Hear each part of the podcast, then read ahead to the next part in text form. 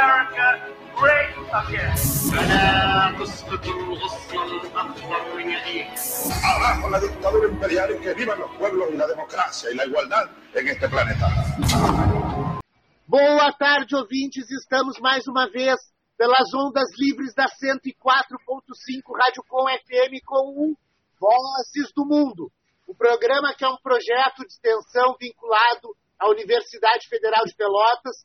eu sou o professor Fábio Duval, apresentador desse programa, coordenador desse projeto, sou professor de Relações Internacionais na Universidade Federal de Pelotas. E esse é um programa, né, que como, como o ouvinte já sabe, ele tem como objetivo trazer os temas internacionais né, de uma maneira acessível e principalmente de uma maneira que faça a, a, relação de tudo que acontece no plano internacional com a nossa vida doméstica, com a nossa vida cotidiana. Né, eu gostaria de, de agradecer, primeiramente, a operação da parafernália eletrônica, ao Juliano Lima, que está lá na rádio. Né? Nós estamos fazendo, obviamente, o programa Cada Um de Casa, Agradecer a Isadora Malman pelos bastidores, né, que faz toda a parte de divulgação né, do programa. Hoje não estamos com Vinícius Nagarrori aqui, que está meio ruim de saúde, e quero né, eh, chamar, e já estão, vocês já estão vendo, né, os outros dois guerreiros da mesa aqui, os internacionalistas, Gabriel Eli e Pedro Martins. Vamos lá, galera. Vai lá, Pedro. Boa tarde, professor. Boa tarde, Gabriel. Boa tarde a todos os nossos ouvintes. Boa tarde ao Juliano. E queria agradecer também a Radicom, né, por nos proporcionar esse, eh, essa aproximação com o nosso ouvinte, né, ainda mais do que o rádio, com o nosso público, né.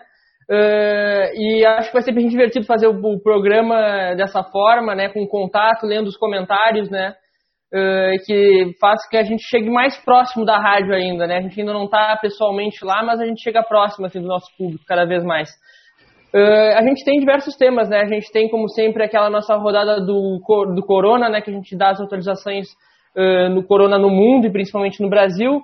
E a gente acha que hoje vai pautar principalmente o nosso programa nesse embate China-Estados Unidos, né? A gente tem algumas questões também da América Latina é. para debater.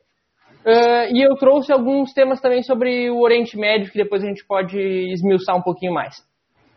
Boa, beleza. Gabriel Eli. Boa tarde, Fábio. Boa tarde, Pedro. Boa tarde ao Juliano Lima, que está operando para a Fendária Eletrônica. Boa tarde, ouvinte. Muito obrigado por mais uma vez receber em sua casa. Fique com a gente. Você que nos acompanha né, pelas ondas livres da 104.5 Rádio Com FN, pelo Facebook da Rádio Com, pelo site da rádio www.radiocom.org.br e pelo aplicativo Radiosnet.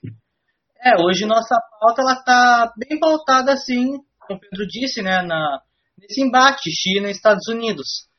É, por exemplo, o, uh, sobre os Estados Unidos na, na pauta, nós temos que o Brad Parscale, que é o gerente de campanha do Donald Trump, ele foi demitido. Uh, e também temos né, a, a, os Estados Unidos mandando a China fechar o consulado dela em Houston, no Texas. O Twitter deletando contas do QAnon, que é um grupo é, que defende o Trump, que, é, que, propaga uma teoria da conspiração nos Estados Unidos, dizendo que, é, que, o, que o Donald Trump estaria é, sendo vítima de. Né, sendo, sendo vítima de perseguição e, e o Trump, né? é. E o Trump também é mudando de tom a respeito da pandemia, principalmente porque ele está atrás nas, do Biden nas pesquisas eleitorais, né? Vide que as eleições americanas são agora no, no final do ano. Beleza. Vamos começar então com essa questão dos Estados Unidos e da China, né? Porque ela representa na verdade, né, e ontem eu dei uma aula sobre isso, ah, uma transição, uma transformação na ordem internacional, como ela está posta, né, desde pelo menos 70 anos atrás. Há 70 anos atrás, no final da Segunda Guerra Mundial, a gente teve uma organização do mundo, né, que passou por várias ordens, mas uma sociedade internacional que se criou ali pós Segunda Guerra Mundial. Né? Uh, nós, durante muito tempo a gente teve ali o embate da Guerra Fria entre Estados Unidos e, e União Soviética, mas o sistema organizativo mundial ele foi organizado, né, principalmente ali a partir de 1945. Em 1945 a gente teve o fim da guerra, a conferência né, uh, de, São Francisco, que criou a ONU, a Organização das Nações Unidas, que é, é, é uma grande estrutura né, para governança global, né, sob liderança daqueles que venceram a Segunda Guerra Mundial. Que a China, a China entrou por própria pressão dos Estados Unidos, porque era um aliado Exatamente. no Pacífico. Exatamente porque, porque a China, na época, né, uh, no final da Segunda Guerra, ela, ainda não era a China comunista, né? Então, depois de 49, uh, a, a, a, China passou a ser representada por Taiwan, né? Mas, mas os vencedores ali, os cinco vencedores foram Estados Unidos, Reino Unido, uh, França, a União Soviética na época e a China, né? E ali se montou um sistema de organização da ordem internacional, né? primeiramente baseado nesse sistema de organizações internacionais. Uh, na mesma época, um, um, ano antes, teve a organização do sistema financeiro internacional, né? com a criação das instituições de Bretton Woods, o FMI e o Banco Mundial, que serviria para reconstruir a Europa no pós-Segunda Guerra Mundial. Né? E teríamos também, três anos depois, a Constituição do GATT, do Acordo Geral sobre Tarifas e Comércio, que em 1994 virou a OMC, para organizar o comércio mundial. Então a gente tinha uma organização política dentro da ONU, com um esquema de segurança coletiva, que era a, a, o Conselho de Segurança da ONU, além né, de outros que, que, foram criados regionais, depois como o Pacto de Varsóvia, pelos soviéticos e a OTAN pelos Estados Unidos e os europeus. Então a gente tinha um sistema de segurança coletiva. A gente tinha um sistema de organização financeira do mundo. E a gente tinha um sistema de organização do comércio mundial. Tudo isso durou basicamente 70 anos, né?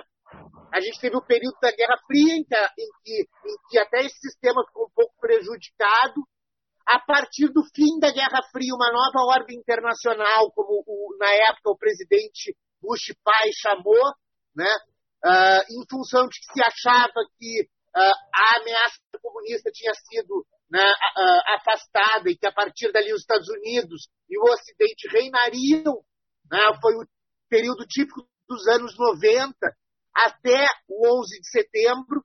No 11 de setembro a gente teve um recrudescimento uh, do unilateralismo americano e agora com o Covid, em função de todo o crescimento da China desde o final dos anos 70, a gente tem agora uma transformação total disso, com os Estados Unidos, inclusive, negando esse próprio sistema. Né? Quando o Trump, por exemplo, sai da OMS, critica a ONU, critica a OTAN, né? Uh, critica a OMC uh, e toma ações no sentido de desconstituir isso em nome de um nacionalismo mais exacerbado, a gente vê a desconstituição desse sistema. E o Pedro falou bem, a China vem tomando esses espaços dentro desses, desses sistemas organizativos. Né? Para dar um exemplo, os Estados Unidos que contribuía com 400 milhões de dólares anuais para a OMS, quando ele saiu, essa ajuda vai parar de entrar. Né? A China prontamente uh, se, se uh, uh, voluntariou a, a entregar para a OMS anualmente 2 bilhões de dólares. Ou seja, né, a gente tem um, um, um processo todo que é marcado hoje por essa guerra entre, não vou dizer só Estados Unidos e China, porque a gente tem que botar o Reino Unido também e, e parte da Europa, né, mas principalmente Reino Unido e Estados Unidos contra a China. Coisa mais recente que teve, né, que o, que o, que o Gabriel falou ali e que redundou na, no fechamento, no pedido de fechamento do consulado em Houston, consulado da China em Houston, foi uma crise nos últimos dias pelo seguinte: os Estados Unidos, o governo do Trump e a inteligência do governo do Trump, os, os agentes secretos, né, americanos, eles uh, prenderam dois chineses nos Estados Unidos que foram uh, acusados de estarem fazendo espionagem em relação à criação das vacinas e remédios que os, que os americanos estão desenvolvendo para lidar com o vírus. Vamos lembrar que a China está desenvolvendo vacina também, inclusive em cooperação com o Brasil, a Sinovac, que começa a ser testada agora, né? Mas aí dentro dessa circunstância, os Estados Unidos aproveitou uh, esse, esse, esse caso né, dos dois chineses e implementou né, mais uma série de sanções em relação à China, como tinham, vinham sendo implementadas há pouco tempo.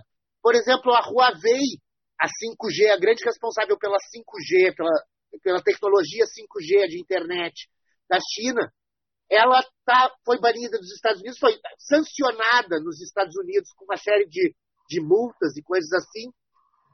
E no Reino Unido, na semana passada, o governo britânico proibiu o 5G uh, uh, chinês da Huawei e baniu uh, esse, esse, esse 5G até 2027. Até 2027 a, a Huawei vai ter que sair né, completamente uh, do Reino Unido. Né?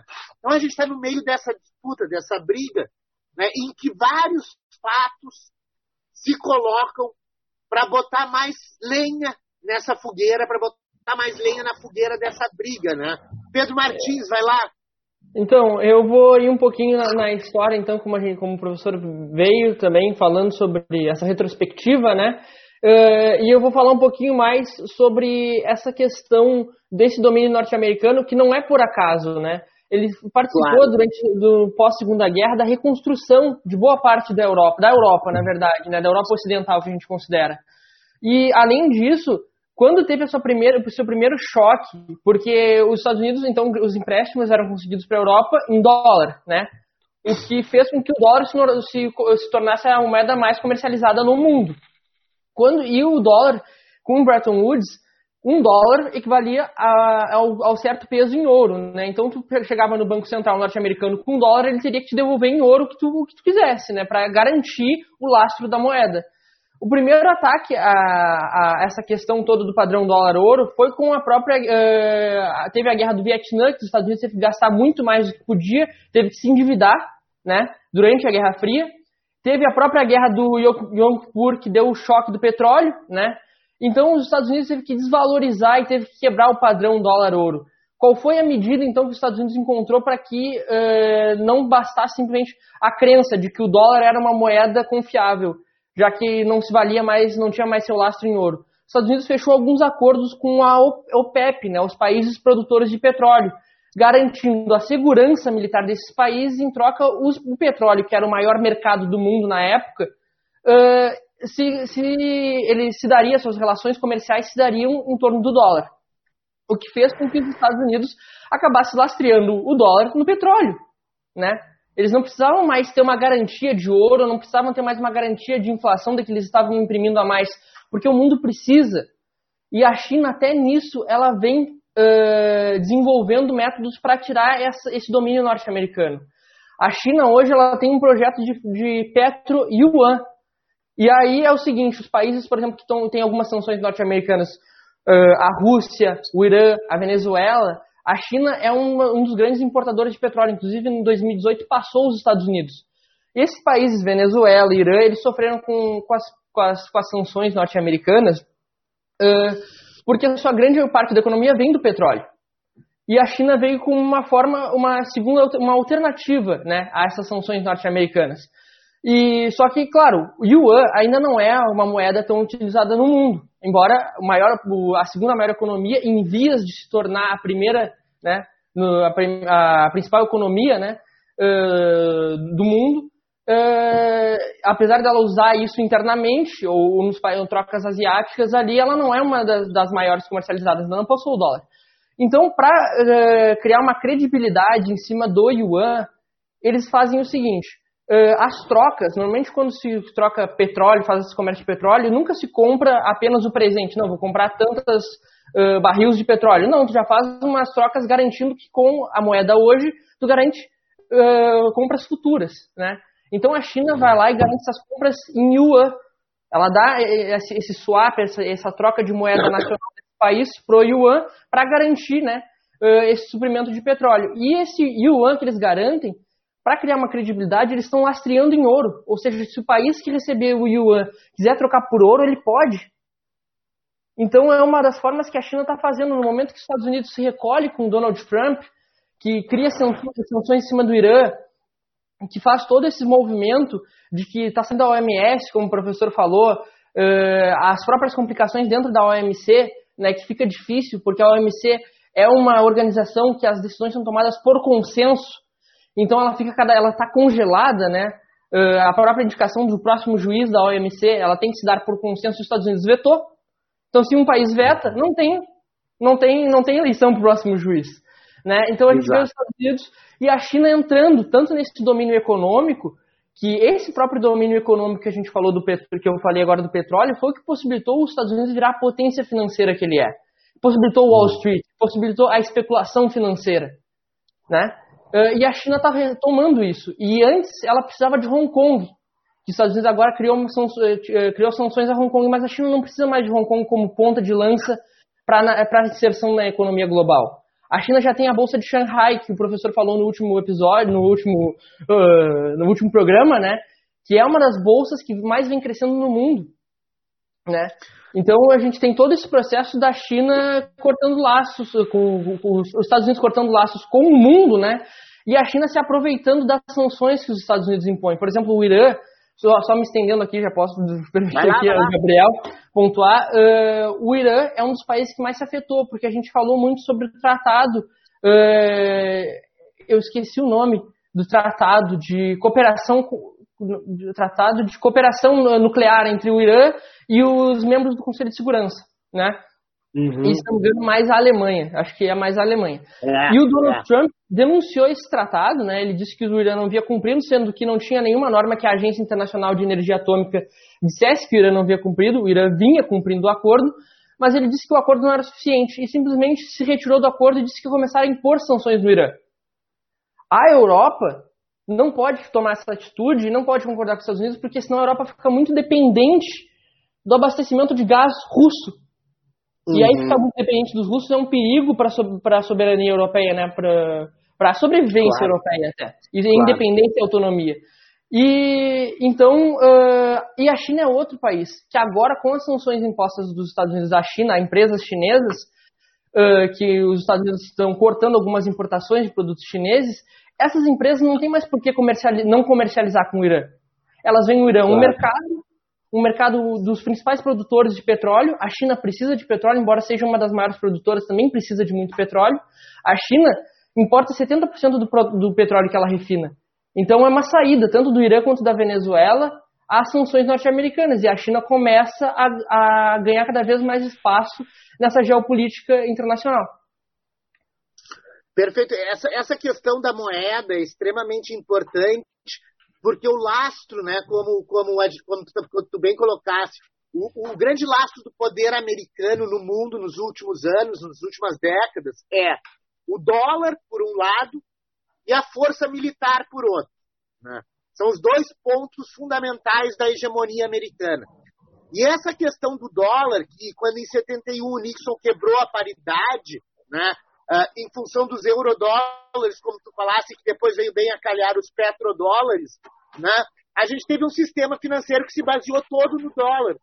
E, essa e, e hoje, essa, essa desconfiança da capacidade do dólar ser efetivamente o laço da, das trocas mundiais, né?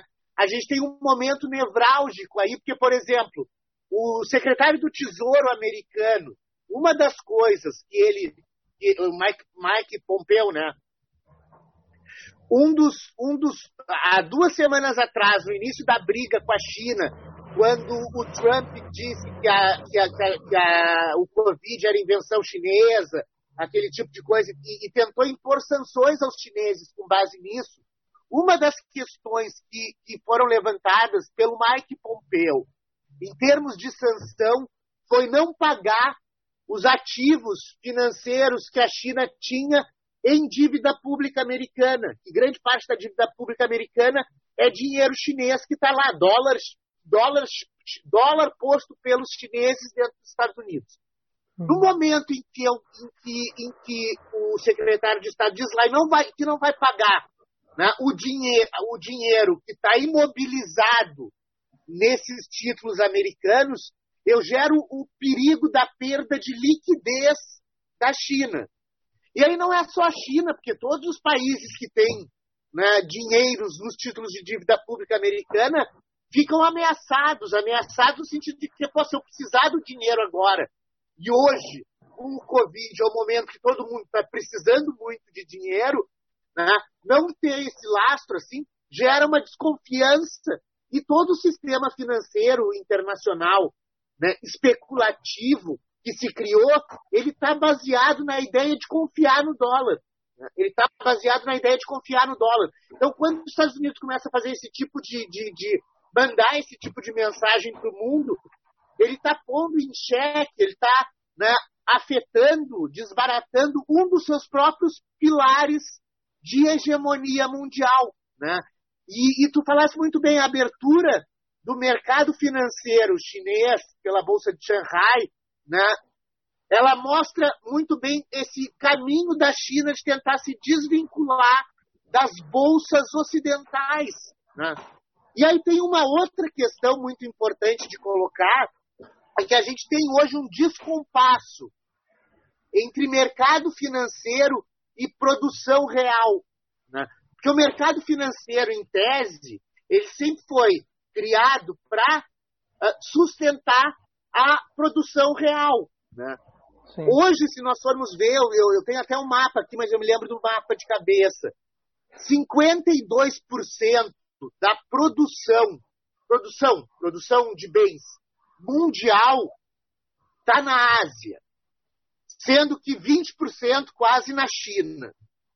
Mas bota a Ásia, Japão tem 18, né, os tigres asiáticos ali um outro tanto, mas 52% da produção mundial está na China. 20, 22% está nos Estados Unidos e 18% na Europa. Então a gente tem 40% da produção mundial uh, no, no, que a gente chamaria de Ocidente, né? 5% é América Latina, 2% África, mas 40% a gente tem né, no que a gente chama, do que eles chamam de Ocidente, Estados Unidos e Europa, e 52% na China. Com o Covid, houve um, um, uma redução da produção do Ocidente extraordinária. Né? Mais ou menos oscila nos países, alguns mais, alguns menos, em uma redução econômica entre 7% e 8%. Entre 7% e 8% nas grandes economias do mundo. É 7% e 8% da produção real caiu. A gente opera com uma economia a 90% do que ela é. E aí tem duas, dois fatores importantes. As bolsas ocidentais elas estão crescendo na maior parte dos casos. E aí a gente entra com uma dúvida: como é que parou a produção? A produção reduziu e a bolsa está crescendo. Né? Significa que a bolsa está completamente descolada da produção real. O que a gente tem hoje no mercado financeiro é especulação financeira, né? E tem uma outra questão que até hoje estava, hoje eu vi a notícia que vários, vários uh, capitalistas do mundo estão correndo atrás exatamente do ouro, tentando investir em ouro porque é a única coisa que está lá, porque o mercado financeiro se descolou da produção real. Né? Então a gente tem um mundo hoje que começa a oscilar essa ordem, né? Uh, que em primeiro lugar uh, toca num dos pilares da, da hegemonia americana, que é o dólar. Primeiro ponto. O segundo ponto é a questão armamentista, né, que cada vez mais vai, vai vir à tona agora. Né? Uh, porque a outra base do poder americano era o poder militar bélico americano. Só que o poder militar, ele é, ele, historicamente, ele é fungível com o poder industrial. Né? Porque para eu fabricar arma, eu tenho que ter fábrica de aço, né? que vai lá e transforma o aço em metralhadora. E o que né? dá um up na economia, né? Dá um boom na economia para abrigar. a indústria famoso bélica. keynesianismo militar que Ronald. Reagan implementou lá nos anos 80, na última fase da corrida armamentista com a União Soviética, né? Então, Uhum. esse... E a China, tendo 52% da produção mundial, tendo uma, uma, uma oferta de, de, de matéria-prima ampla dos próprios Estados Unidos, ou principalmente da América Latina e da África, que ela meio que colonizou já, né, pra, com esse objetivo, né, vamos ver que as nossas commodities nos últimos 20 anos a gente vendeu para a China, né, soja e aço. Né, E, e- e muito mais que isso, de propriedades chinesas dentro do Brasil, até mesmo. de propriedades chinesas, por isso que eu disse colonizou, né, é, É, garantida A, a, a É. exportação. E aí a China, ela tem toda a condição de investir pesado militarmente, principalmente porque a China tem uma questão ah, estratégica que lhe é muito cara, que a gente já falou aqui várias vezes, que é o Mar da China. Aquele mar que, que, que, passa pelo sudeste da China, onde está o maior fluxo logístico de navios no mundo, e onde seguidamente tem uma escaramuça ou outra de um porta-aviões americano ah, que, que tem ali como principal aliado as Filipinas, né? Ah, um, um porta-avião americano com um porta-avião chinês. Mas a gente vai ver em termos de soldados, né? Ah, a China tem um bilhão e meio de soldados em potencial. né? Então, a força militar chinesa, né, com a tecnologia que a China agregou, está hoje na fase do 5G, se ela fungir produção industrial em força militar, a gente tem em muito pouco tempo a China né, explodindo como potência militar né, no mundo. Né? Então a gente tem aí uma, uma situação de coisas que cada vez mais ah, cada vez mais ah, ah, faz com que o pêndulo gire para o Oriente, né? E não para o Ocidente como foi nos últimos 70 anos, né? Ah, e aí, com uma presidência do Trump, a gente tem um problema sério, né? E aí a gente vê a questão das eleições agora. Como essa questão da China vem sendo usado pelo Trump como um argumento eleitoral, né? Que é muito comum em política, né? O inimigo externo junta todo mundo contra o inimigo externo, né? E aí acontece o que acontece lá. Vai lá pegar o momento que quer falar, agora a gente consegue se ver pelo menos aqui. O, o problema dessa questão toda, dessa retórica do Trump do inimigo externo, é que os norte-americanos, principalmente o cinturão ali da agricultura, o cinturão do trigo, do milho, do algodão, percebe que grande parte da economia desse setor vem das compras chinesas. Ah, É muito difícil criar a retórica do inimigo externo quando o inimigo externo garante o teu sustento. Então, É, é como.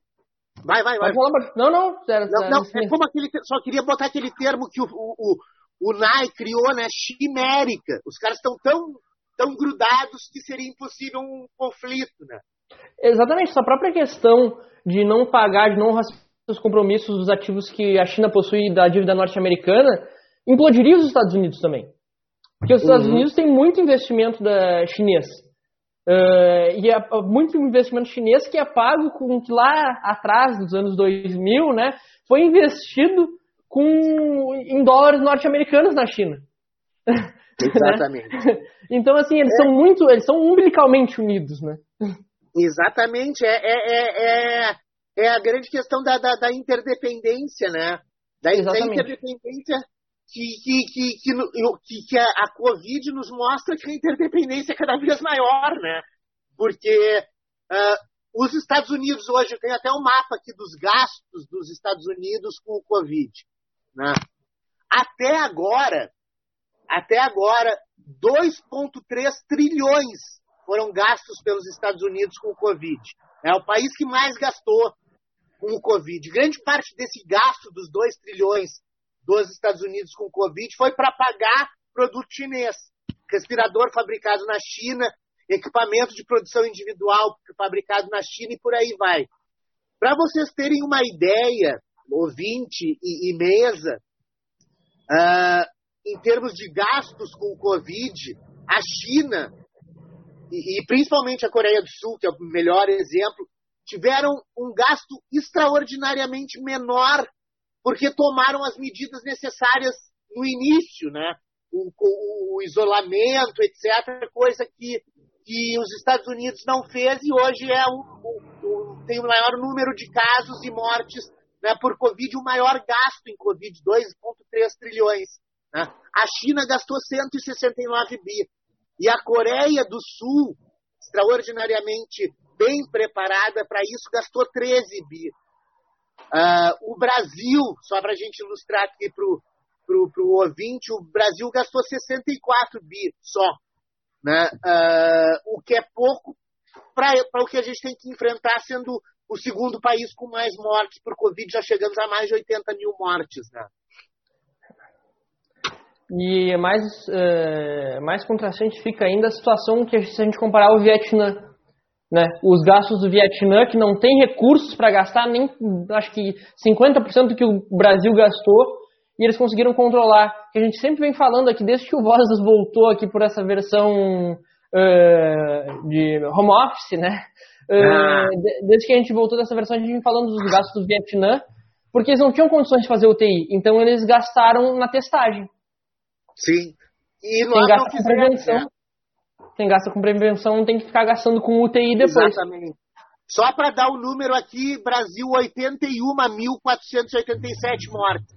Quando começou a pandemia, né, lembram que o Atila Yanamuno, aquele, tinha feito uma previsão que os Estados Unidos chegariam ao, ao máximo de 80 mil mortes. Né? Os Estados Unidos já está com 142 mil mortes e o Brasil com 81 mil mortes. Para o ouvinte ter uma ideia, e a, até para comparar com a questão de gasto, para ver que a gente está numa guerra, a guerra do Vietnã durou 20 anos e matou 50 mil pessoas.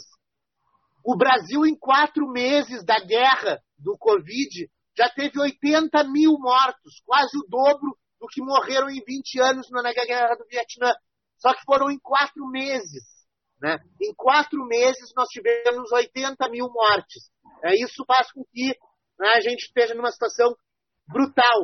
Uh, eu só queria fazer uma pergunta aí para o Juliano. Nós estamos no intervalo ou não? Porque passou meia hora aí, só para a gente. Porque a live é a primeira que a gente faz, né? Que aí a gente passa para a leitura dos, dos comentários.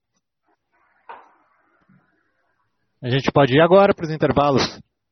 Vamos para os intervalos então e a gente vai continuar aqui na live e vamos, vamos não, nós não vamos falar dos temas do programa, obviamente, para o ouvinte da rádio não perder, né? Podemos até fazer piada aqui. Mas vamos, vamos ler os comentários aqui. Estamos no intervalo, mas estamos ao vivo. Tá, tá, tá diferente. Eu estou bem descabelado, né? Agora eu estou vendo.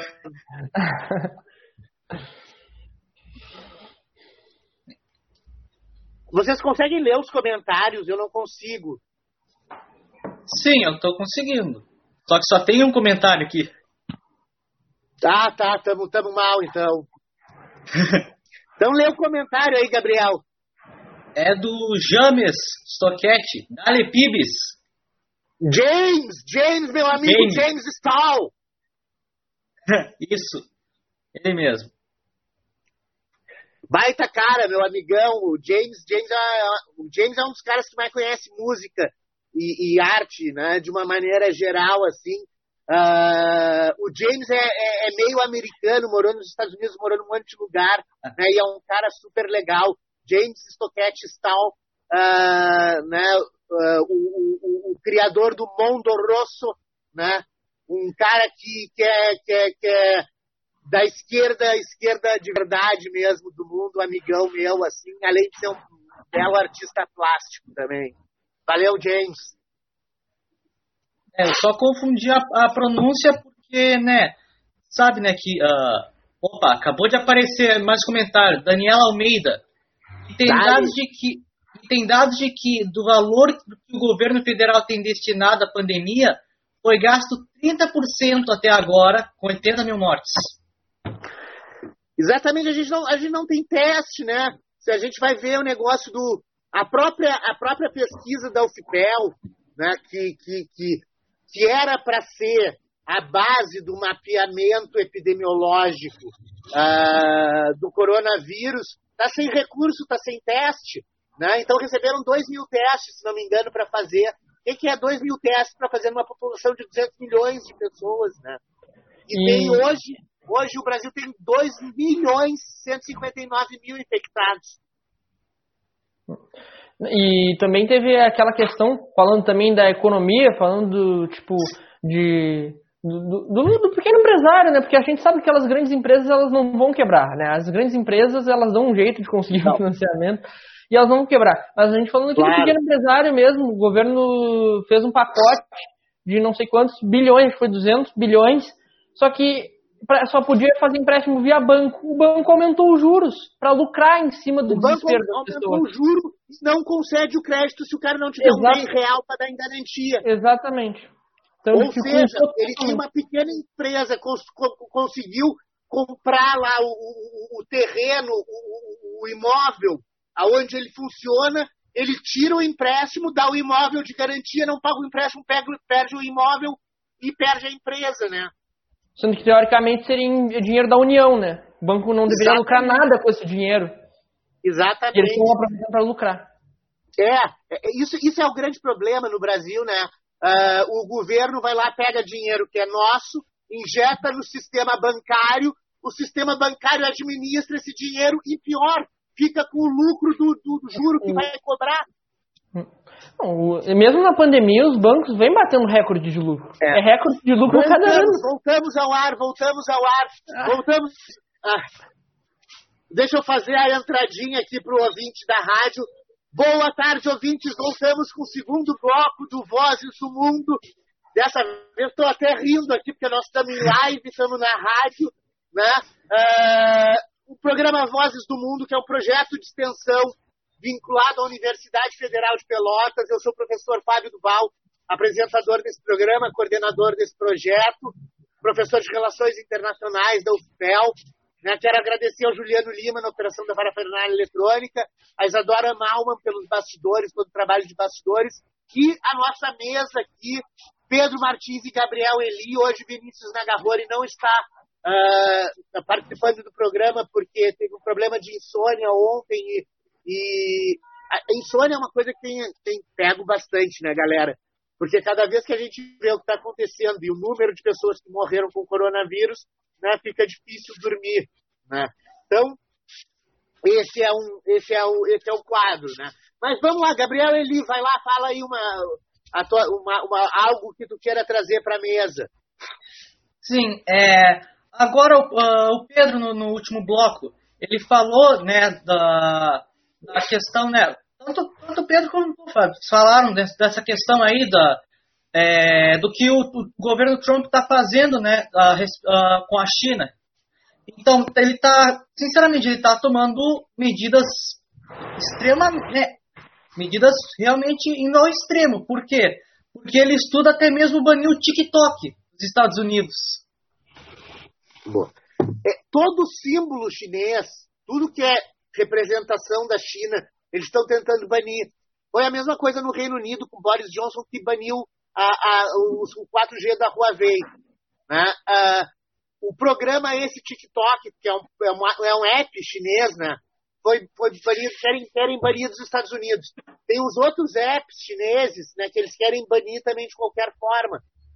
E mais, uh, como, como o Pedro falou aqui bem, a questão de Hong Kong, né? Ah, a China não precisa mais de Hong Kong como precisou no passado. A partir dos anos 70, 78, com a abertura chinesa do Deng Xiaoping, a China precisava de Hong Kong, porque Hong Kong era o seu canal com o Ocidente, por dois lados. Primeiro, porque era o porto mais importante para as trocas internacionais da China com o resto do mundo. Né? E, por outro lado, talvez o ponto mais importante, é que todo investimento direto estrangeiro que entrava na China entrava pelo mercado financeiro de Hong Kong. Né? Cerca de 80% entrava por Hong Kong. Hoje, o dinheiro que entra de Hong Kong para a China é 4% do investimento direto estrangeiro na China.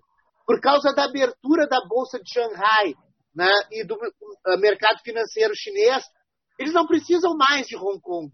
Por isso que puderam né, colocar lá como é a, a, a, a, meia, a, a, primeira, a, chefe de Estado lá. A Carrie Lam. Carrie Lam. puderam dar uma dura na, com a Carrie Lam dentro dos hongkongueses, hongkongianos, né? Hongkongueses, falou certo a primeira vez, Fábio, hongkongueses. Os hongkongueses, né? Deram uma pressão nos hongkongueses desde aquela questão da extradição, né, da lei de extradição para poder ser julgado pela China. Né? Uh, há, há, há, poucas semanas atrás deram mais uma dura dentro de Hong Kong e o Reino Unido ontem né, faz um acordo de extradição, uh, recupera o um acordo de extradição com Hong Kong para os chineses que estão uh, na, na, na, pre, forem presos, por exemplo, como como como agentes agentes secretos, né? Poderem ser jogados ali Estados Unidos, uh, Reino Unido e Hong Kong, né? Então Hong Kong volta a ser a ponta de lança do Ocidente, né? Perto da China, com esses acordos que as grandes potências ocidentais, notadamente as que estão mais claramente nesse jogo, né? Fazem uh, que é o Reino Unido e, e, e, os Estados Unidos com, com a China, né? Então a gente está é. numa situação bem complexa no mundo hoje, né? E uma situação bem complexa uh, em termos do coronavírus. Vamos falar um pouquinho do coronavírus aqui. Né? Estados Unidos, 3 milhões e 900 mil infectados, quase 4 milhões de infectados. No início da crise não se tinha nenhuma projeção de que isso aconteceria. O Brasil não está longe, o Brasil está com 2 milhões e 195 mil infectados e o terceiro lugar está bem abaixo, que é a Índia, 1 milhão e 193 mil infectados. Né? Como, como o, o Pedro falou, a América Latina está passando, e principalmente a América do Sul, está passando por um processo de intensificação né, da disseminação do corona. Né? Antes a gente não figurava muito nessa lista da, da Johns Hopkins, que eu estou vendo aqui, países da América Latina. Hoje a gente tem Peru, com 362 mil infectados, México com 356 mil infectados e Chile com 334 mil infectados. O Pedro, o Pedro falou do caso da Bolívia, também disse que a Bolívia está um caos, né? principalmente que a Bolívia, além de estar passando por uma circunstância política muito complicado, como é o caso da própria Venezuela, né? depois da, da, do, da, da, do golpe que deram no Evo Morales lá, né? uh, e na tomada do poder pela direita boliviana, a gente tem hoje a Venezuela também sendo muito ameaçada, inclusive com os Estados Unidos ameaçando intervir e intervindo efetivamente, até dando prêmio né, para quem, quem prender uh, membro da Suprema Corte venezuelana e coisa do gênero. Né? É, a gente fala sobre essas questões mas às vezes colocando pela. mudando um pouquinho de visão, o que, que seria se algum país colocasse a preço o presidente da Suprema Corte norte-americana? Né? Exatamente. é, é, é, aquela, é aquela seria quase uma declaração de guerra. Xerife, né? Seria quase uma declaração de guerra ao país. Exatamente. Colocar alguém a preço, a cabeça a preço, na verdade. É, se não me engano, é 5 milhões é. de dólares, né? Pelo, é. pelo, pelo presidente pelo é... presidente da Suprema Corte venezuelana. Eu ouvi, eu ouvi dizer que o Irã é, teria posto né, um prêmio pela cabeça do Trump. Ah, esse é bom. Ah, que eu vi ah, é. uh, uh, rapidinho voltando aqui à China, que o Fábio Só para então, só para terminar aqui, só para terminar ah, tá. a América Latina. Vai, vai, vai lá, Pedro. Uh, uma das questões que a gente comentou também muito no ano passado foi a questão dos protestos no Chile, né? E, ah, obviamente, sim. quem mais vem sofrendo são principalmente os aposentados e principalmente as pessoas que não têm auxílios moradores de rua. E aí volta aquela questão daquela previdência lá na época do neoliberalismo no Chile, do Pinochet, em que se capitalizou a previdência, que uh, o Estado não, não, não complementa a previdência, né, é só o, parte retirada do salário do trabalhador. E aí hoje as pessoas estão recebendo, não tem dinheiro para comprar remédio, não tem dinheiro para até mesmo comprar máscaras. Né? Então o Chile vive uma nova onda de protestos e até uh, fechando um pouquinho essa questão, a Argentina ela também fez um plano né, de auxílio família, que, que eles chamam de renda familiar emergencial.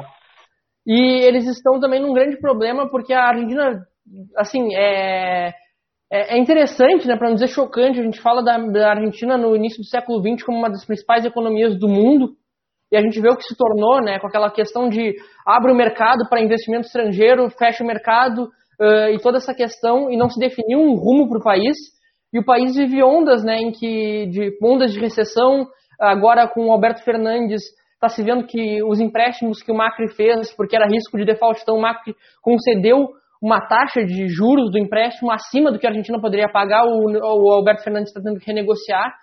E os, os, principais negociadores da dívida argentina se reuniram, né? É o grupo Exchange, se não me engano, tem outros grupos assim de dívida que eu não vou lembrar agora, e eles negaram. Então a Argentina está um certo risco de entrar em default, como a gente chama, de, default é. ou moratória, né? Que eles não vão conseguir honrar seus compromissos. E além disso, eh, boa parte dos funcionários das principais casas de, de impressão de papel moeda da Argentina uh, pegou coronavírus, então essas, essas atividades tiveram que ser suspensas. Tem duas casas da Argentina de impressão de papel moeda que estão trabalhando a todo vapor para conseguir pagar esse auxílio, né? E, obviamente, a gente está falando de impressão de papel moeda e inflação. Mas em um governo preocupado com a saúde das pessoas, não se preocupa em inflação, não se preocupa em dívida. Claro. Se preocupa em que esse dinheiro chegue às pessoas o mais rápido possível. Então, é pessoas trabalhando 24 horas, porque a inflação, a gente já falou aqui, do coronavírus vai ter em todo lugar do mundo. A Europa vai aumentar sua dívida. O coronavírus, ele vem também como um processo, só para dar o gancho para o Gabriel falar de China, um catalisador. Processos, como o Rubens Recupero falou até mesmo, o ex-ministro uhum. né, das Nações Exteriores, ele vem como um catalisador. Todos os processos que vinham acontecendo, eles vão acelerar. A gente claro. não sabe para que lado. A gente viu a China mesmo, que a gente sempre falou, a China Há, há 3, 4 anos a gente fala, a China em vias de se tornar a maior economia do mundo. O coronavírus acelerou, porque a China ela é a principal exportadora de suprimentos médicos, equipamentos. É a principal, ela, quando a Europa toda se fechou para a Itália, foi a China que acolheu a Itália, que enviou médicos para a Itália, China e Cuba. Né? China e Cuba. Então a gente vê tipo, essa liderança da chinesa, não só em termos financeiros, mas em termos da, da própria questão política. Né? A solidariedade é. que a China vem prestando. Exato, que é, que é o soft power chinês que está sendo exercido agora, né? Uhum. Uh, e é uma grande burrice brigar com a China hoje, principalmente se tu não é os Estados Unidos que está disputando a hegemonia mundial por causa disso. Né? E o Brasil, nessa circunstância, né, criando atritos com a China como cria a torto e a direito, né, mostra que tem uma política externa absolutamente errática. Né? Num momento em que aproximar-se da China é tão importante quanto foi se aproximar dos Estados Unidos no início do século XX, como bem fez o Barão do Rio Branco, né? saindo daquela órbita de influência britânica né, e indo para uma órbita de influência estadunidense, né, que marcou a política, a política externa, a história da política exterior brasileira. Né. A política externa do Bolsonaro, nesse caso, é um total desastre, né? Porque ela é baseada. Pode falar. Tá, Pode falar, professor. Não, a gente chamaria também na, na história né, da, da diplomacia, a gente chamaria de alinha, alinhamento ingênuo. Né? Americanismo ingênuo, que é sem pensar Isso. Nessas questões. Exato. Porque a gente acaba aliando, a gente acaba comprando os, os, inimigos que os Estados Unidos têm. E os Estados Unidos, por ser uma potência mundial, tem inimigos em todo lugar do mundo. O Brasil não precisa disso, mas o Brasil comprou sem concessão nenhuma por parte dos Estados Unidos. Isso que é o maior absurdo. Exatamente. Exatamente. Pelo contrário, ganhou mais cloroquina. Tem cloroquina para 18 anos. 18 é, anos de cloroquina. para 18 anos, é. Vamos tratar malária aqui, que é uma beleza. Exatamente. Malária, lupus. Sim, é, sobre o que uh, tu tinhas falado sobre é, Hong, uh, Hong Kong, Fábio, como a China dependia de Hong Kong é, antigamente. É, tem outra questão também que tu sempre falava em programas passados, que Hong Kong ela chegava a representar um quinto do PIB chinês. E hoje ela representa, né, não sei, algo, algo de, de 3% mais ou menos. 3%. Isso. Ah, e, e, também acabei de ver sobre, ah, falando sobre o mar da China, tem alguém, né, tem um país questionando o domínio da China sobre o mar do sul da China. E não, e não é os Estados Unidos, é a Índia, que é o país né, que uh, a, a China, a China ela vê com, com muito perigo, né, porque é, a China vê a Índia como o seu maior concorrente, né? Até mais que os Estados Unidos. Não é para menos, né? Não é troco de nada que a, que a Índia tem tanta mão de obra quanto a China, né? A China tem um bilhão e meio de pessoas, a, a China tem um bilhão e meio de pessoas, a Índia tem um bilhão e 250 milhões por aí. É, 1.3. E é. aí a gente entra numa questão muito importante ali de Índia e, e China, que é o seguinte, a gente falou que todo, todos os países do mundo, de uma maneira geral, se retraíram economicamente, a produção cre, uh, uh, reduziu né, em 8% até 10% em alguns casos. A China e a Índia foram os dois países que cresceram no coronavírus, no corona, durante o Covid. A China cresceu 1,2%, né, e a Índia cresceu 1,9%. Porque grande parte dos, dos ativos dos medicamentos que nós consumimos são produzidos na Índia. A Índia hoje é a líder mundial em tecnologia espacial. Quem melhor consegue lançar satélite no espaço são os indianos. E além de tudo isso, a gente tem uma rusga territorial né, entre China e Índia, que até a gente falou na semana passada aqui, dessa rusga, né, que ficou uma escaramuça na fronteira, mas é uma questão né, que envolve ali esses dois países extremamente importantes. E aí, falando em equilíbrio de poder regional, não dá para desconsiderar uma coisa extremamente importante, que a Índia, da mesma forma que a China, tem armas nucleares, né? Então, aquele outro pé do poder americano, que é o poder armado americano, tem gente para fazer frente para ele. Uh, Índia, Paquistão e China e Rússia, por exemplo, a gente tem ali né, um, um, um arsenal militar nuclear extraordinário. E a Rússia e a China, elas ainda cooperam uh, militar e energeticamente dentro da Organização de Cooperação de Xangai.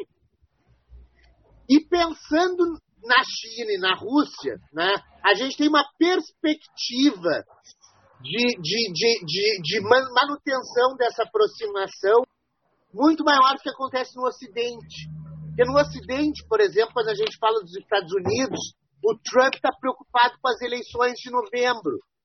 O Xi Jinping, uh, presidente chinês, chefe do Partido Comunista Chinês, ele não está preocupado com nenhuma eleição, ele vai continuar no poder.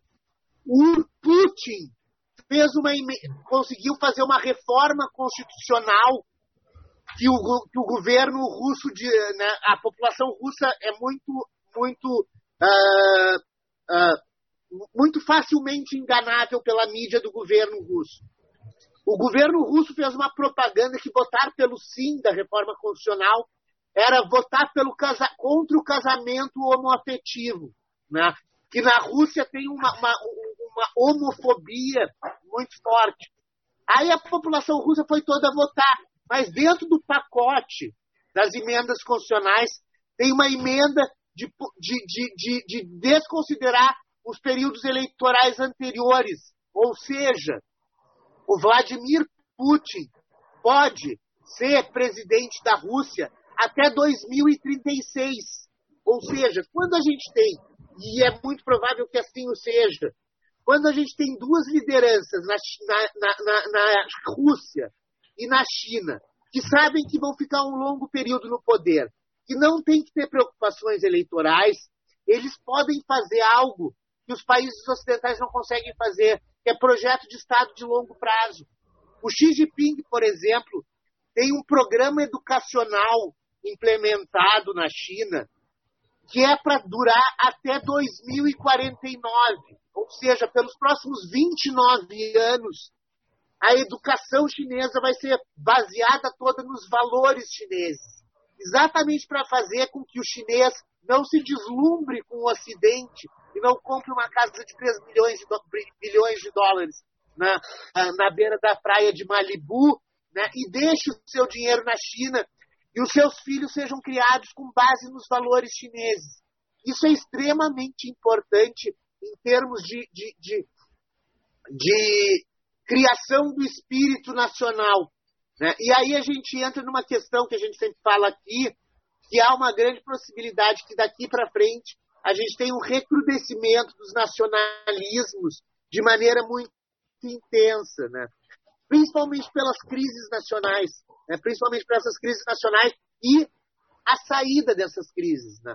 Uh, muitos estados vão ter lideranças, uh, uh, lideranças, como é que se diz, tem aquele termo weberiano, carismáticas, que vão né, assumir o poder como salvadores da pátria. Né? Isso vai ser uma tendência em vários países do mundo que pega uma população faminta, sem, sem casa, sem emprego, sem economia, alguém diz que tem a solução, né? Num país onde tem eleições, né, facilmente acontece. Aconteceu no Brasil com base em fake news há dois anos atrás, há um ano e meio atrás. Né? Então, então a gente tem um processo assim que muito provavelmente né, vai, vai correr nesse sentido.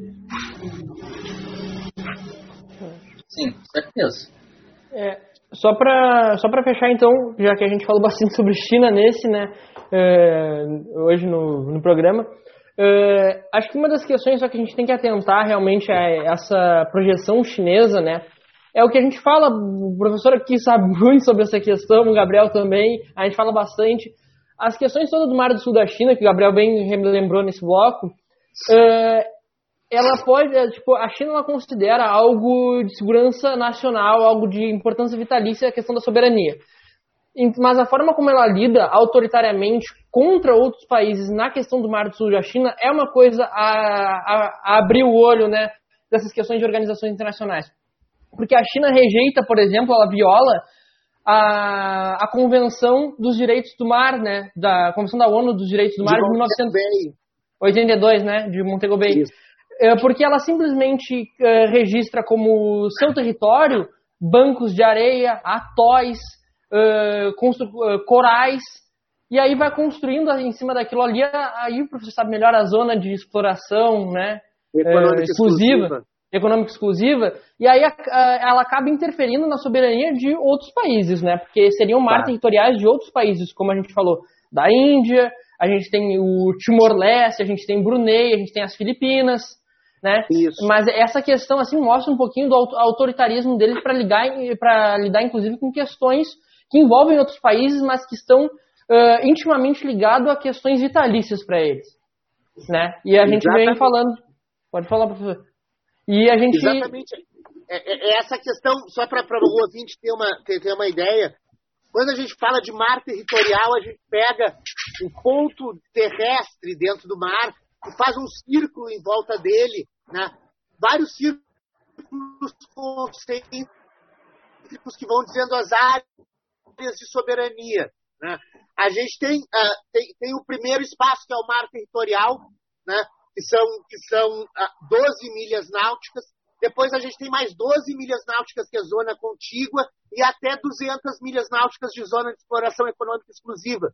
Então, se eu tenho uma ilha no meio do mar, eu tenho uma área de 200 milhas náuticas na volta que eu posso explorar economicamente. E aí a gente pega o desenho do mar da China, agora a gente tem, tem vídeo, é mais fácil colocar. Né? Imaginem a minha mão, aqui está o mar da China. Uh, uh, deixa eu botar aqui. Aí eu tenho o mar da China aqui, aí eu crio uma ilha aqui, essa ilha tem uma área concêntrica que faz aqui. Aí eu tenho outro país aqui, sair da mão. Aí vai dando uma sobreposição de mares territoriais, né? E aí vem essa disputa. Muito bem. O melhor impossível. O melhor impossível. Aquele desenhou com a mão aqui. Não, muito, é. muito bom, muito bom. Acho que nós estamos nos encaminhando para o segundo intervalo, né? Uh, uh, Juliano, diz aí só para a gente poder medir aqui. Beleza. Não, estamos no programa ainda.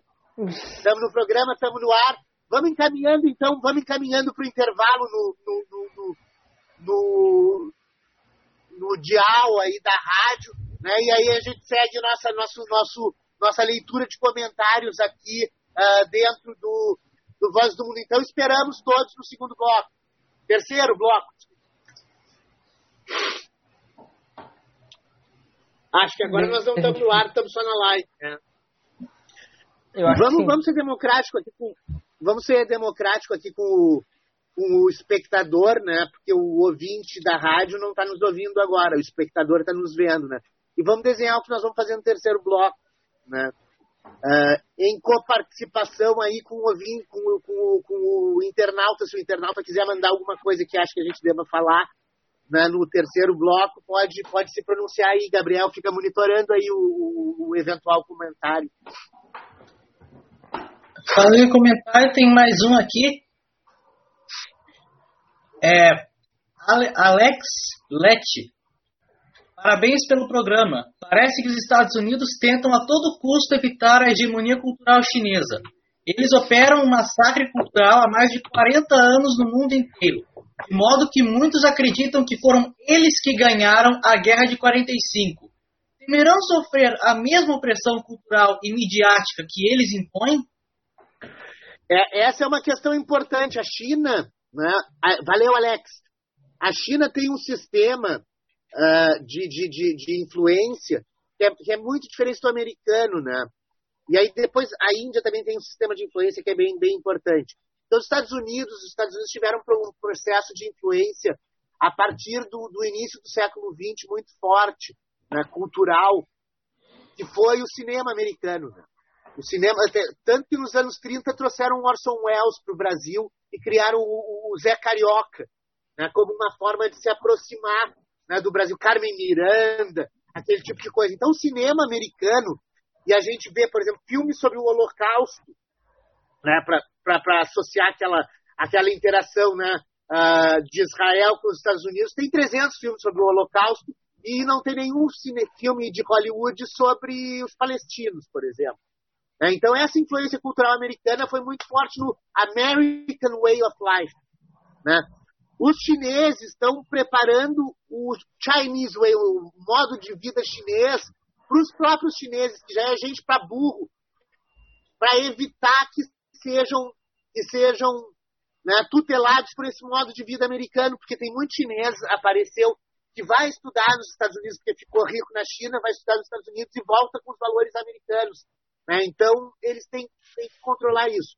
Um dos instrumentos que ele tem, né, e uma coisa que complica, é que é muito mais difícil aprender mandarim do que aprender inglês para um ocidental, são os chamados Institutos Confúcio, que são distribuídos no mundo. Né? O Instituto Confúcio tem até aula de graça de chinês, se quiser, hoje em dia. É, é um Valeu, Alex, pelo comentário. É, eu vi que o Instituto Confúcio, Fábio, tem um em Porto Alegre. Tem, tem. O professor tem em Buenos Aires Lee, também.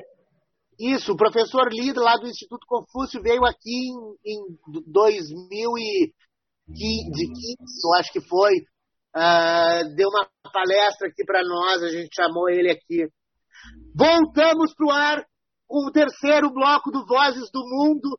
Nós estamos na live e, e no rádio, então quando o, o, o, Juliano aponta aqui o sinalzinho Vozes do Mundo, foi que a gente voltou. Uh, uh, para as ondas do rádio. Então, boa tarde, ouvinte, de novo. Pela terceira vez voltamos com Vozes do Mundo, o programa que é um projeto de extensão vinculado à Universidade Federal de Pelotas. Eu sou o professor Fábio Duval, apresentador desse programa e coordenador desse projeto. Agradeço ao Juliano Lima pela operação da parafernália eletrônica, Isadora Malman pelos bastidores do programa, Vinícius Nagarrori, que é nosso parceiro sempre aqui da mesa, mas que hoje não pôde participar, e né, uh, chamo aqui Pedro Martins e Gabriel Eli né, para as falas que nós vamos continuar agora, né, a partir dessas pautas que a gente vai explorar nesse último bloco. Vai lá, Pedrão, vai lá, Gabriel. Vai lá, Gabriel. Sim, é, voltando aqui aos, aos, Estados Unidos, né, a gente falou, é, eu falei lá no começo do programa que o Trump ele mudou de tom sobre a, sobre a pandemia, né, por causa que nas pesquisas eleitorais ele está atrás né, do, do, John Biden. É, nessa semana ele, ele anunciou a retomada né, dos briefings da, da força-tarefa criada pra, pela Casa Branca para responder a essa pandemia aí do, do coronavírus. Ele tinha interrompido a participação dele nessas entrevistas coletivas lá em abril, depois de, é, de reação negativa e de deboches da, da insinuação dele de que injetar ou ingerir desinfetante poderia ajudar a curar a doença. na, né, pelo amor de Deus, mas que É. piadinha, né? É, aquele caso, né, no, piada no lugar errado, na hora errada. É, isso, é, isso é extremamente importante, porque no meio de uma pandemia, o mais importante para uma liderança, conseguir ser uma liderança, é ela ser ah, transparente com a população, porque isso afeta a população inteira. O, talvez o melhor exemplo disso tenha sido a Angela Merkel no Ocidente. Né?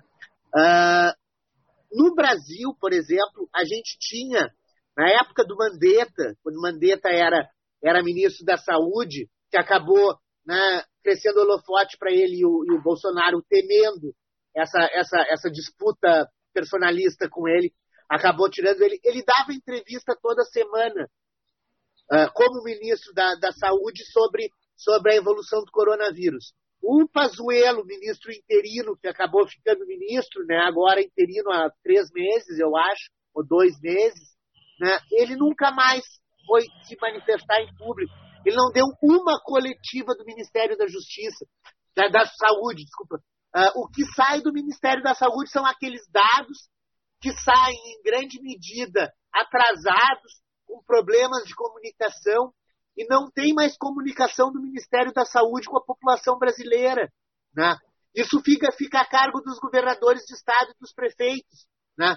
Talvez o exemplo mais, mais gritante aqui de, de sucesso nisso, muita gente me criticou porque eu falei isso essa semana, seja o Dória, que vai toda semana para a televisão falar do plano de São Paulo. Né?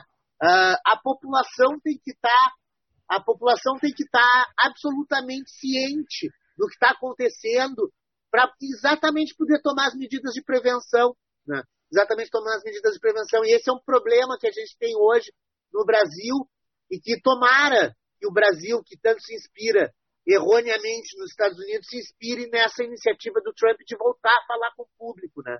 Então é, é, é uma situação bem complexa uma situação bem complexa que a gente vive, né, cada vez mais. Uh... A própria mudança né, do Trump, do discurso da máscara, né? Porque o Trump falou que usar máscara é patriótico. Esse foi o novo discurso dele. Então é. é- O Bolsonaro mandou, mandou, mandou cortar uh, o uso de bolsa em pres... de máscara em presídio, templo e escola.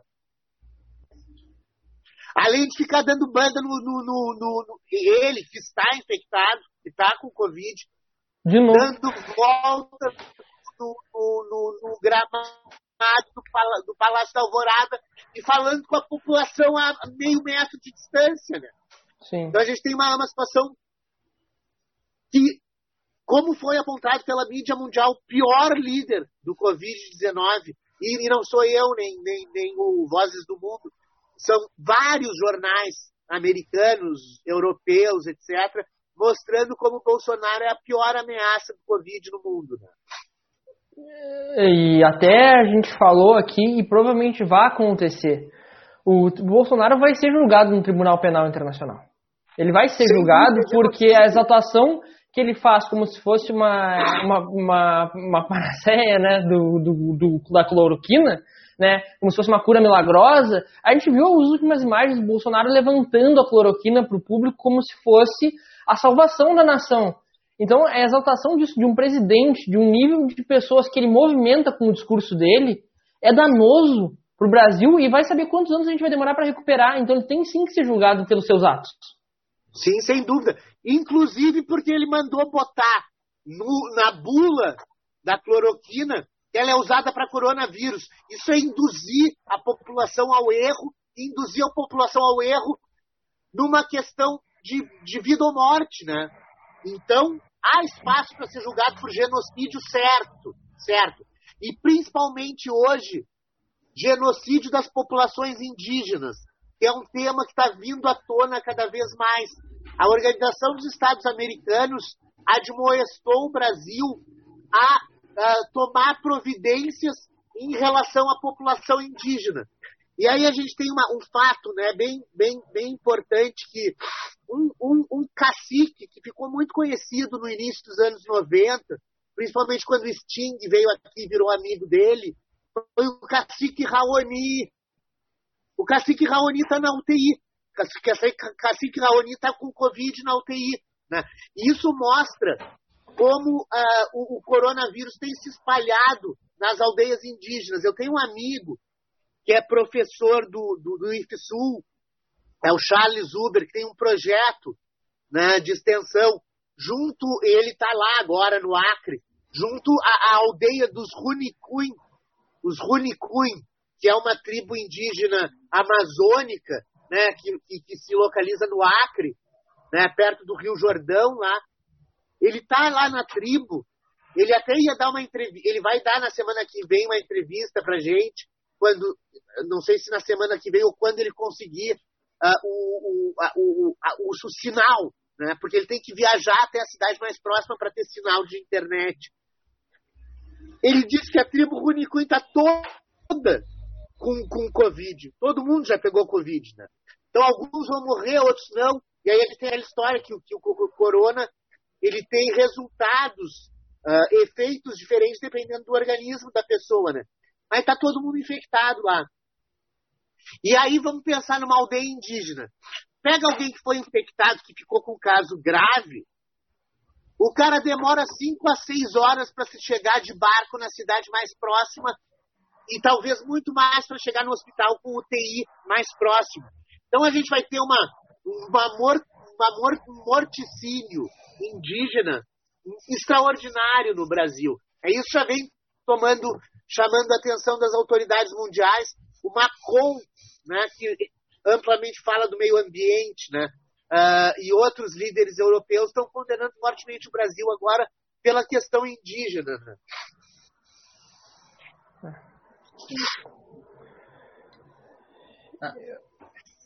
Vai, Gabriel.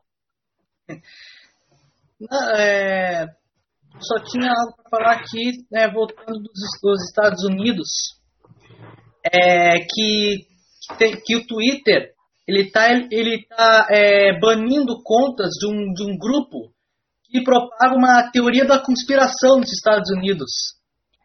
É um grupo que é conhecido como QAnon. É um, é um grupo criado por apoiadores do, do, do, do Donald Trump e as postagens deles, é, segundo eles, eles, eles, dizem que o Trump está sendo vítima de, de perseguição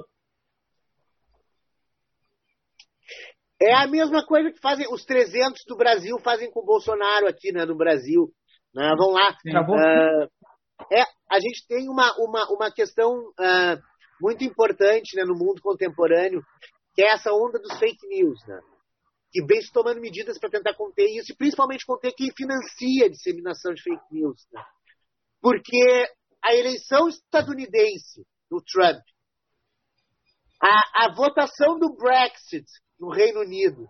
E a eleição do Bolsonaro no Brasil, o próprio escândalo da, da Cambridge Analytica mostrou isso, foi tudo baseado em fake news.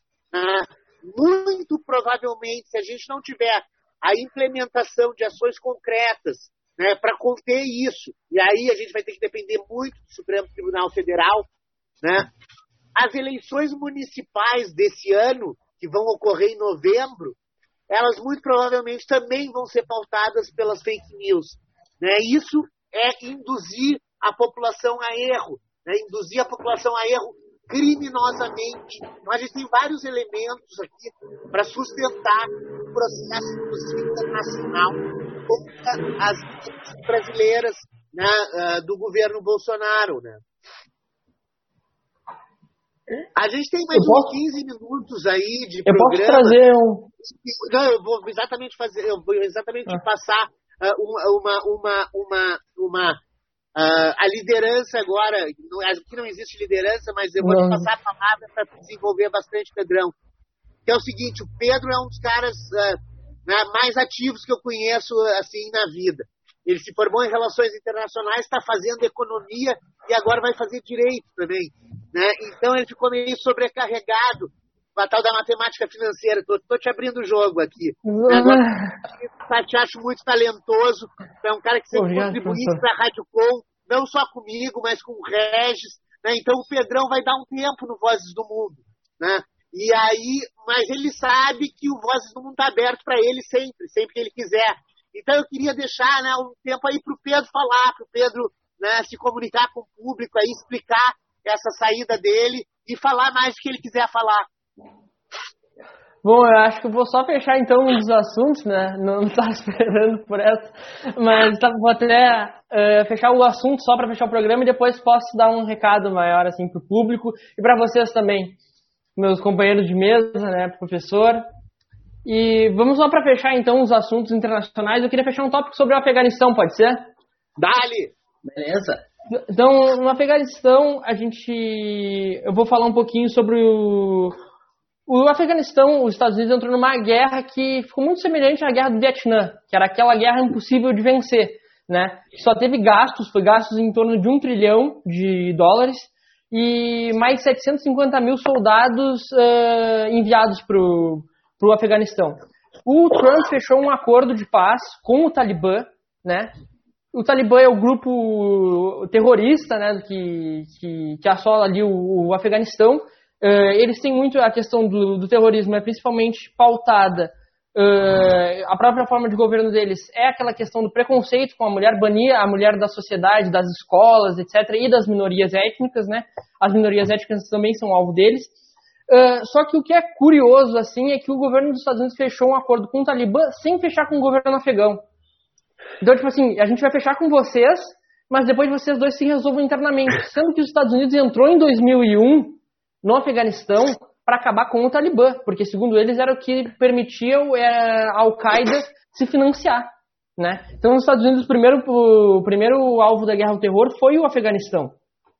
E os Estados Unidos entrou com o objetivo de acabar com, com, com o Talibã.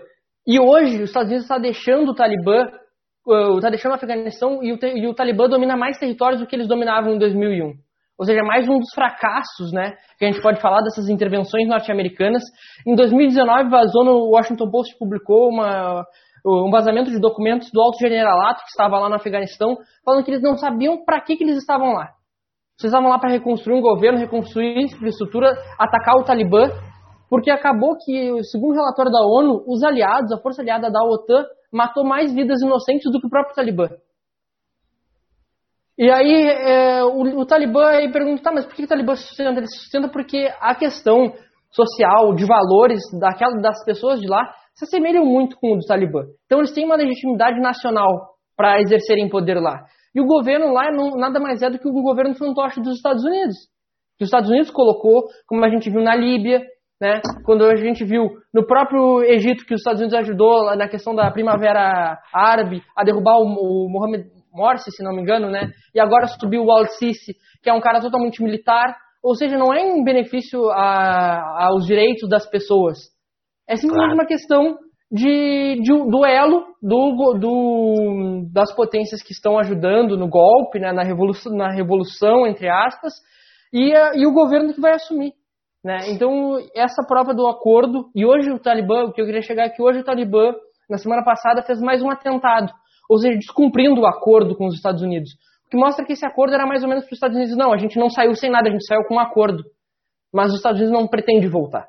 Não pretende, é mais um país que teve uma bagunça, que nem a gente teve no Iraque, que nem a gente teve na Líbia, e que os Estados Unidos hoje se retira, como a gente falava antes, que o Afeganistão, é, para os russos, na época da Guerra Fria, era o Vietnã russo, agora o Afeganistão também é o Vietnã americano de novo, né? Exato, e a Líbia e a gente fala sobre todas essas, essas questões, né, essas instabilidades políticas que as intervenções internacionais não resolvem, né. Eu queria só fechar com, com, essa, com essa pauta aí. Uh, e não sei se vocês têm alguma coisa a comentar. É, tá brilhante, Pedro.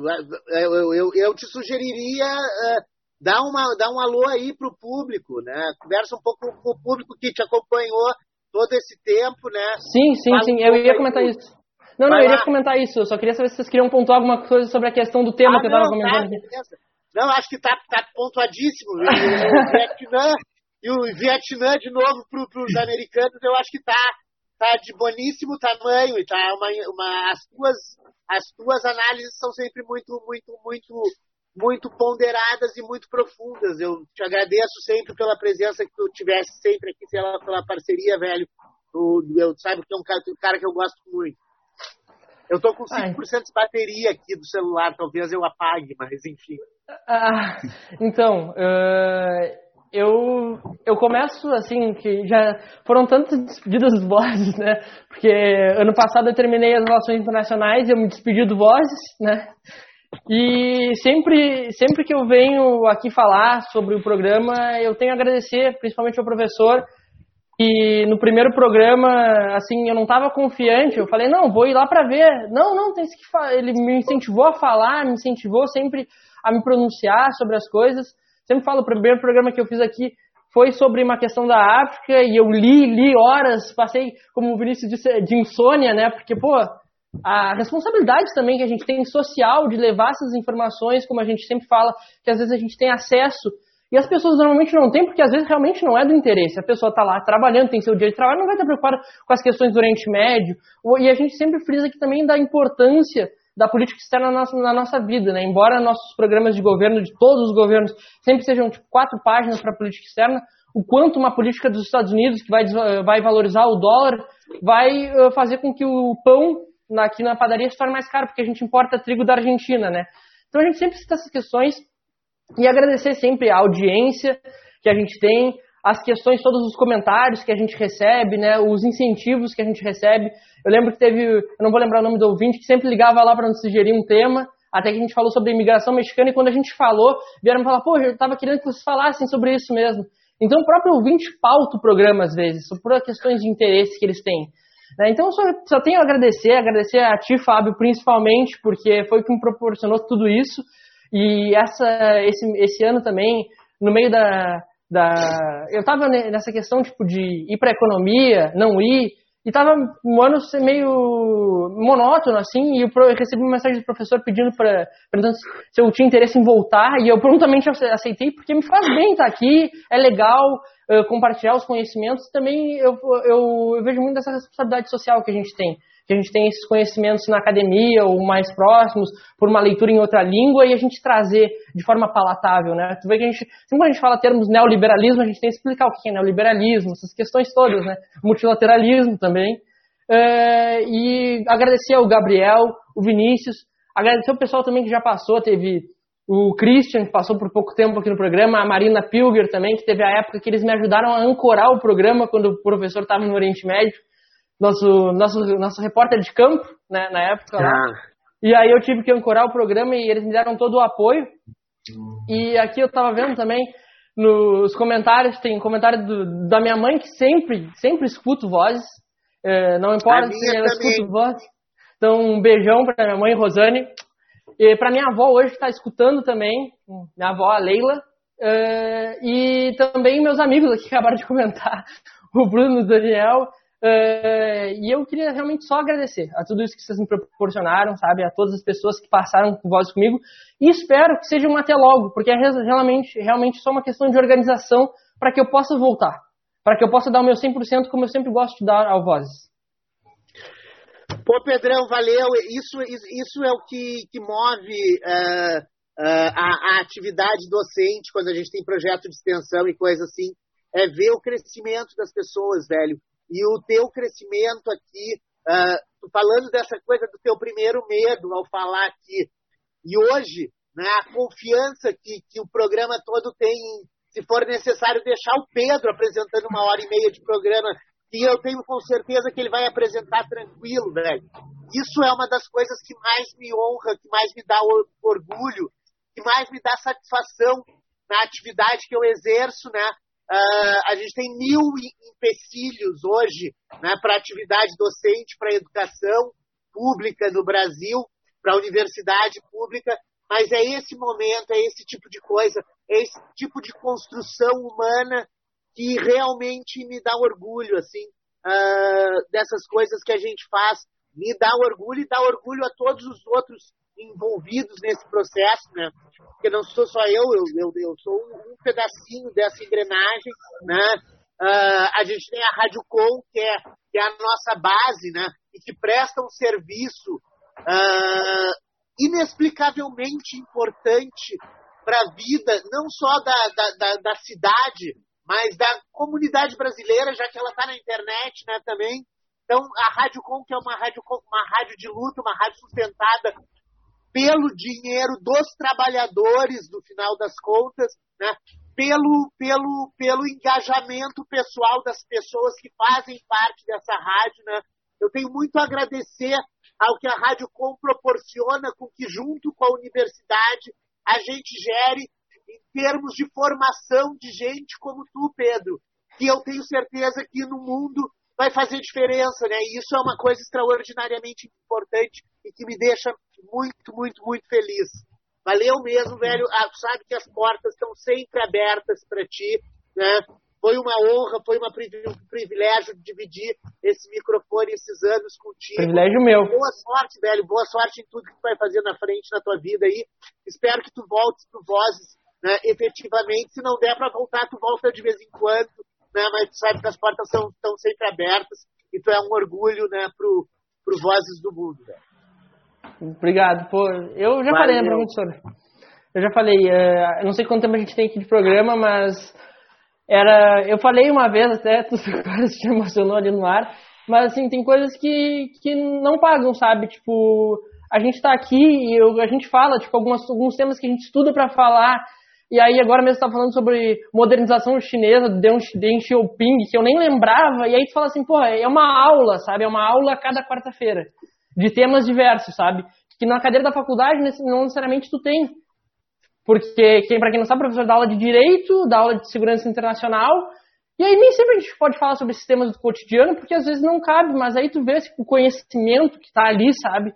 Então, assim, o que eu peço assim, para o público e que eu vou seguir é aproveitem, aproveitem esse cara que está aqui, aproveitem o Gabriel, aproveitem o Vinícius, que assim, eu participo dos grupos, toda semana eles estão empenhados em procurar notícias, sabe, para trazer o melhor conteúdo para vocês. Pô, valeu, Pedrão. Vai lá, Gabriel. Sim, é, é, eu, eu tinha guardado aqui é, uma, uma carta que ex-ministros da saúde fizeram em relação aos, ao caso.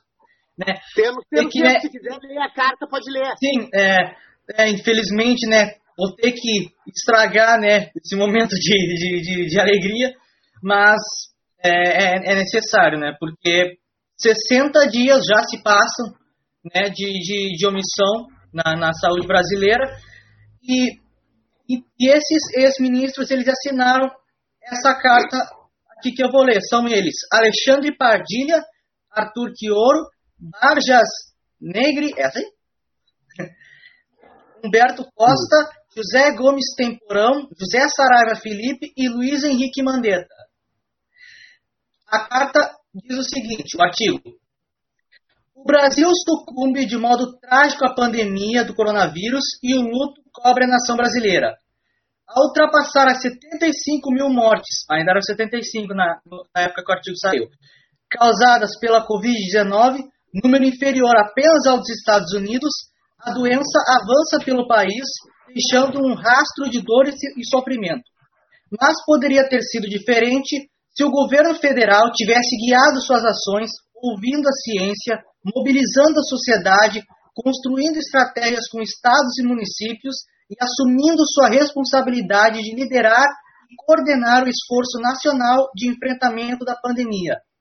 O presidente da República, após demitir dois ministros por discordarem de sua condução negacionista e irresponsável, entregou o Ministério da Saúde a um interino militar que nomeou dezenas de outros militares para cargos estratégicos no MS, em atitude ofensiva à saúde pública brasileira, conta com técnicos e gestores experientes, dedicados e capacitados.